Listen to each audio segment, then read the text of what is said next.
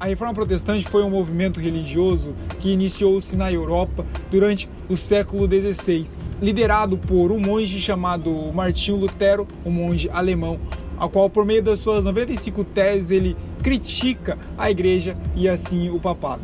Embora Lutero ele seja o nome mais reconhecido na reforma protestante, ele não foi aquele que deu o start inicial. As bases da reforma vai um período anterior a ele, através de um professor inglês chamado John Wycliffe. Ele levanta várias críticas à igreja, principalmente ao papado, o qual ele mesmo diz que o nosso papa é Cristo. Wycliffe ele tinha alguns pontos de vistas e entre eles estão a pobreza apostólica, a escritura como única lei da igreja, os eleitos são a igreja, não o papa e os cardeais, e Cristo como o cabeça da igreja e não o papa. Isso foi uma base para que em 1517 a história da igreja recebesse assim então uma reforma. O estopim da reforma protestante acontece em 1517, quando Lutero se depara com Domiciano Tetzel vendendo indulgências em Wittenberg.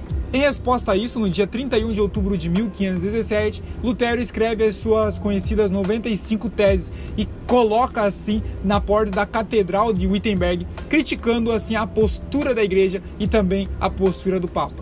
Em um desses discursos, Lutero diz que é audacioso assegurar que o Papa possa livrar as almas do purgatório. Se ele pode fazer isso, então ele é cruel em não livrá-las todas. As ações de Lutero rapidamente ganham força e repercute assim por toda a Europa. No ano seguinte, então, 1518, ele é chamado de herege. Sim, as suas posições são tidas como heresias e ele assim é, é chamado para ir até Roma. Em 1520, então, Lutero recebe uma carta do Papa, chamada de a Bula Papal.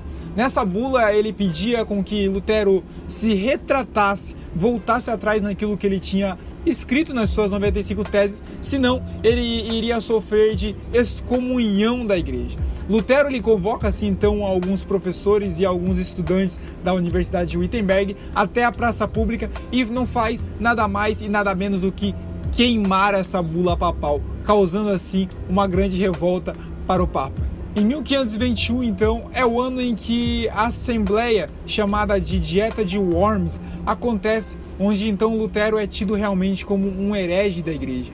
Este acontecimento faz com que Lutero fique exilado no castelo de Wartburg durante um ano.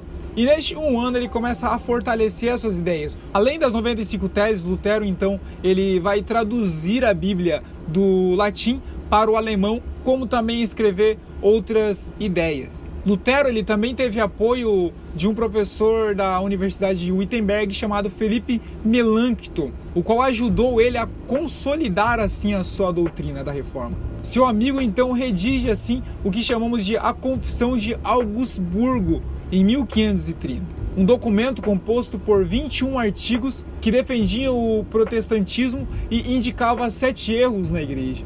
Embora a ideia aqui de Lutero não era dividir a igreja, mas era fazer com que a reforma acontecesse dentro dela.